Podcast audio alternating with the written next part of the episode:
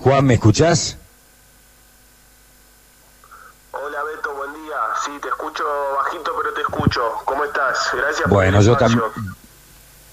No, por favor, nosotros también. Yo por lo menos también te escucho bajito, pero te, te escucho. De cualquier manera, merita eh, la nota, vi de cuenta de la cantidad de, de, argentinos y de cordobeses en particular que hay desparramados, desperdigados en distintos lugares del mundo todavía y están en una situación no, no nos escuchás. Lo, lo sigo, seguir vos, lo sigo yo, Beto, lo sigo yo. Lo tenemos a Juan acá. Dale, dale. Juan, eh, decíamos esta situación, ¿no? Más de 2.000 argentinos que están allí en, en, Andorra varados tratando de conseguir alguna respuesta. Sí, afirmativamente. Eh, ayer el gobierno aquí de Andorra confirmó que somos más o menos eh, 2.500 precisamente. Eh, bueno, lo, lo, que comentaba antes, eh, mucha gente que vino acá a trabajar la temporada eh, buscando alguna, alguna posibilidad laboral que por ahí no, no se le hacía fácil en Argentina. ¿Y hoy tienen alguna respuesta oficial, eh, alguna idea de qué puede llegar a pasar con ustedes? Eh, ¿Qué les han comunicado? No, eh, precisamente nuestra nuestra inquietud y nuestro nuestro apuro viene por ese lado, ya que, bueno, ayer cumplimos un mes de, de, de estar acá un mes de, acá le llaman confinamientos, digamos, a la cuarentena, eh, un mes de estar encerrados, un mes de estar, bueno, en toda esta situación y mm, a raíz de que justamente eh, en Argentina digamos que, no se hablaba del tema y por ahí eh, lo poco que se hablaba no, no, era, no era cierto, digamos. Entonces por ahí nuestro apuro eh, desde el lado de la incertidumbre más que nada, desde el lado de la incertidumbre de no, no saber qué va a pasar con nosotros, ¿viste? Eh, ni cuándo vamos a volver, ni cómo vamos a volver. Desde, desde parte del gobierno no tenemos ninguna respuesta. Nosotros, a nosotros nos corresponde el consulado de Barcelona, que bueno, está completamente saturado y, y tampoco no, no, hay ninguna respuesta fehaciente. Eh, desde el lado de, todo, de todas las, pocas respuestas que hemos obtenido siempre son las mismas, ¿no? que tenemos que esperar y ser pacientes, pero bueno, más que nada eh, no, nos organizamos como para exigir esto, ¿no? Eh, alguna algún dato fehaciente, algún cronograma de, de vuelos para, para saber justamente hay mucha gente, Nacho, que hoy hoy en día está ya está ya está en la calle, prácticamente está en situación de calle, eh, porque más allá de que vinimos a trabajar, acá fue muy duro también porque eh, la temporada, precisamente la temporada no fue buena, eh, la nieve acá justamente es, para los que no conocen, es montaña, digamos, y es temporada de invierno. entonces los centros de esquí empezaron tarde, la nieve empezó a caer tarde, y, bueno, lo que te decía, hoy por hoy hay gente que ya está en la calle, eh, que bueno, tuvieron que ser reubicados en, iglesias y demás. Y, y, justamente al no saber eh, cuándo más o menos vamos a poder volver, eh, no tenemos forma de, de, administrarnos y de programar absolutamente nada. ¿Y cómo están haciendo para, para poder pagar alojamiento? Bien lo decías vos, fueron a trabajar y hace más de un mes que no trabajan, digo, para eso, para alojamiento, para la comida. Claro, este, a ver, hay muchas situaciones eh, particulares. Yo te voy a hablar eh, de, del global, digamos. Eh, acá la temporada cerró el 13 de marzo. El 13 de marzo cerraron los centros de esquí, y con ello cerraron restaurantes, bares y demás. Eh, justamente hay, hay alguna gente, hay alguna gente que pudo llegar a hacer un, un margen, digamos, eh, económico, como para poder solventarse, te diría, uno o dos meses, porque acá el, eh, el nivel de vida también eh, es caro, es caro, es caro, o sea, no, no, no, no es que, los alquileres son baratos ni mucho menos. Inclusive hay mucha gente que se tuvo que ir agrupando de, de a cuatro, cinco, seis personas compartiendo un departamento o más, te diría, hay casos que hay gente que hay hasta 10 viviendo en un, en un departamento, eh, justamente como para poder solventarse los gastos. Entonces, hay gente que, que ha podido, por ahí lo te repito, eh, hacer un margen económico un colchoncito ahí para, para poder subsistir un tiempo indeterminado.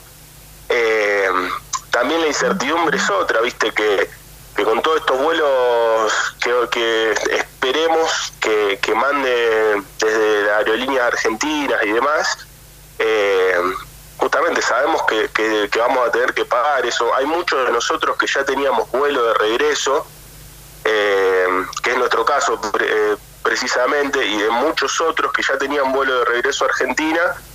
Y, nada, bueno, claramente esos vuelos fueron o cancelados o reprogramados para junio, julio, o sea, entonces, al tener ese poco margen económico, eh, también queremos saber justamente lo que te repito, un, cronograma de vuelos para saber con cuánta guita vamos a llegar para poder pagar esos vuelos o no. Claro. ¿Me explico?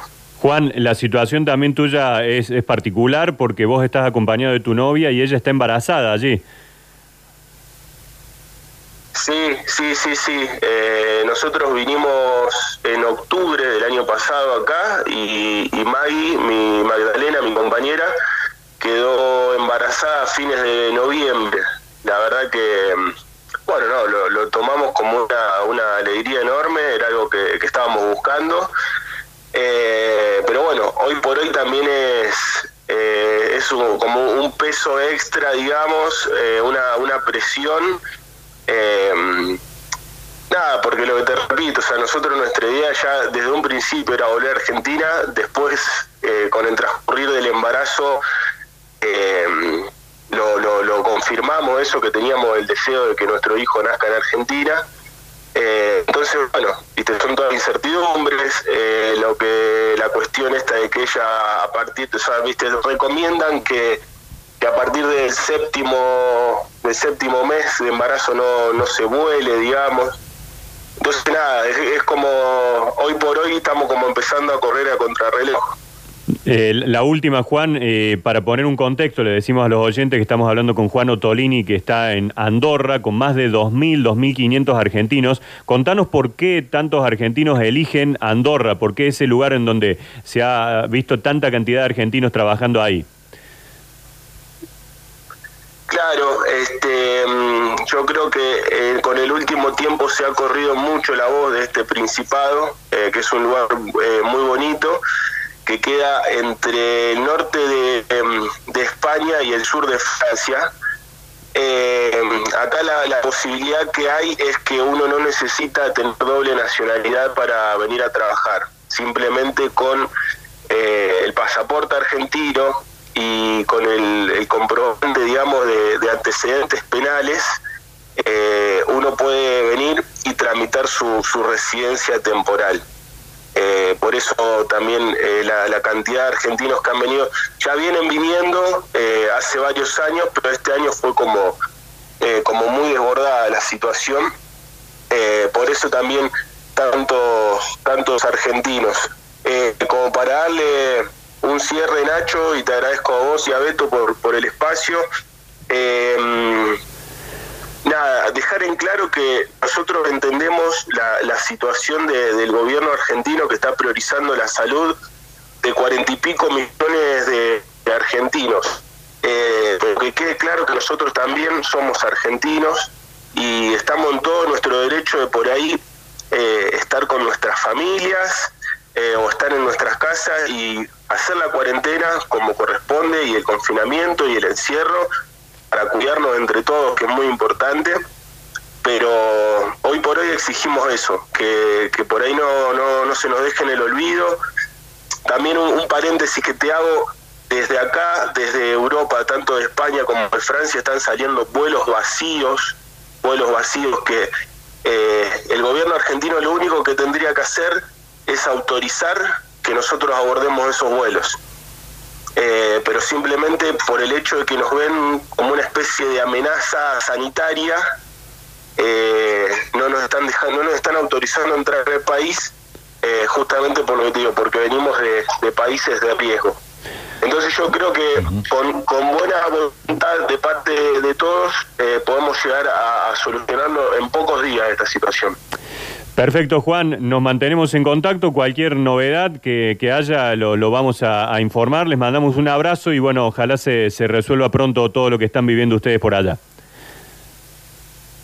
Muchísimas gracias, muchísimas gracias y que tengan un excelente día. Gracias, gracias, un abrazo.